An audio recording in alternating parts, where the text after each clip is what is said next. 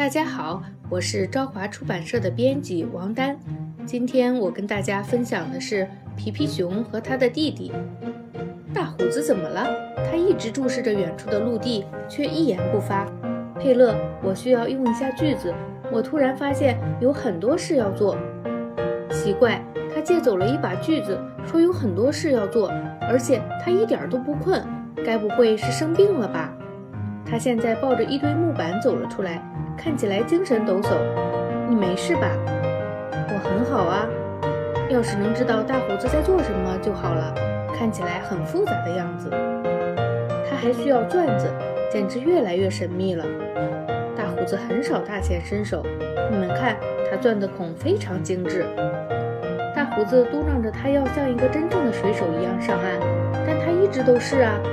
希望他能按时完工。我们已经离陆地不远了，他还在里面，但实在听不出来他是在打呼噜还是锯东西。快看这个小家伙，他坐在妈妈的洗衣盆里滑过来了。你好啊，你的小船真不错。是的，这是我妈妈的，她昨天洗衣服，今天在做煎饼。大胡子在搞什么名堂？现在他在量小鹦鹉的身长。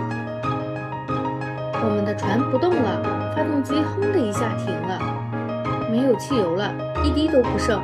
我们该怎么靠岸呢？我知道了，我们可以划船到岸边。我们有两条小船，给你，皮皮，船桨在这里。我来把小船系在玛丽号的船头。大胡子最擅长打结了，但我们现在最好不要打扰他。这项任务很艰巨，但我们很快就要靠岸了。皮皮，快回头看！你好啊，小乌龟，你长高了，而且晒黑了。哇，我们回家了，朋友们都悠闲地坐在这里玩牌。欢迎回来，皮皮，终于又见面了。你们已经环游半个地球了吗？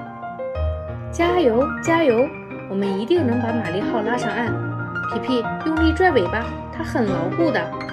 佩勒，快下来和大象洛普打招呼。你好，宾果，我来帮你拿木板。这是我们的舷梯，我来喽！注意你的脚趾头，你们一会儿也来试试。你好啊，小象弟弟，你还记得我吗？我们在造船的时候，你还很小。皮皮，我们很想念你们，经常谈论起你们。大家快看，大胡子要像一个真正的水手那样下船了。来吧，小鹦鹉，我们来向大家展示真正的水手是如何上岸的。你应该对此充满期待。哦不，我太想好好表现了，结果摔了个大跟头。大胡子，你太帅了，我也能拎着小鹦鹉像这样走一次吗？不，皮皮，不应该是这样的。好精致的鸟笼，是你自己做的吗？皮皮，你还不回去找妈妈吗？我可以开车送你。等等，宾果，我来帮你。该醒醒了，小毛驴，要出发啦。不管用，小乌龟可以叫醒它。小毛驴从来没有这么快被叫醒过。喂，亲爱的小毛驴，你被吓坏了吧？不要惊慌，是我。你认不出你的老朋友皮皮了吗？当然认得出，皮皮。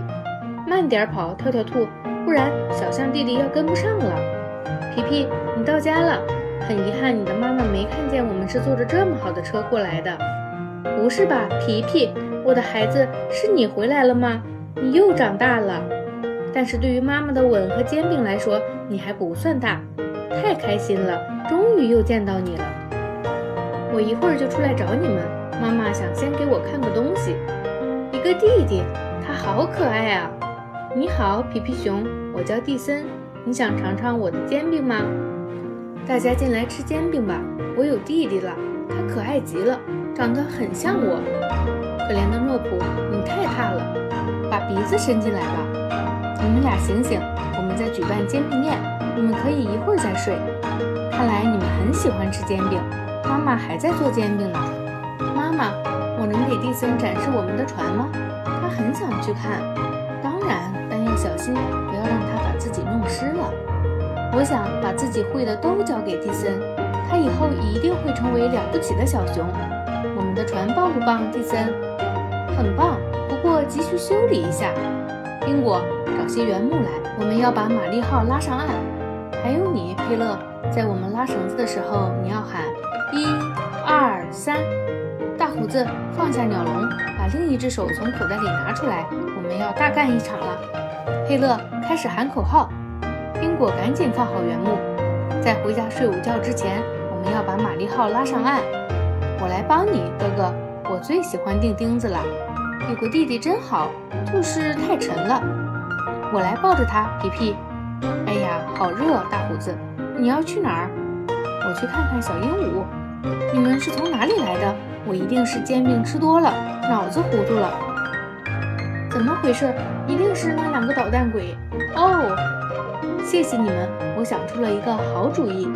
哥哥，我这会儿不能帮你们了，我要回家睡午觉了。蒂森，我们送你回家吧。阿萨和我要顺道去找些木板。大胡子，好棒的小车啊！蒂森已经在家累得睡着了，我们去找些木板吧。好大的声响！幸好我们在篱笆的这一边。是谁打这么厉害的喷嚏？是学校的河马老师。希望他不要在学校里这么打喷嚏。河马老师，你感冒了，快回家休息吧。小心，他又要打喷嚏了。对不起，我在和小老鼠玩捉迷藏呢，它藏到我的鼻孔里了。老师，借我们一把锤子和一些钉子吧，我们很快就能把篱笆修好。不用。我已经有些厌烦篱笆了，它们遮挡了视线。这些木板你们拿去用吧，如果不够再来找我。河马老师真好，看大胡子在做什么？大胡子，这个东西是干什么用的？好了，今天就跟大家分享到这里，请大家期待皮皮熊和他的弟弟夏。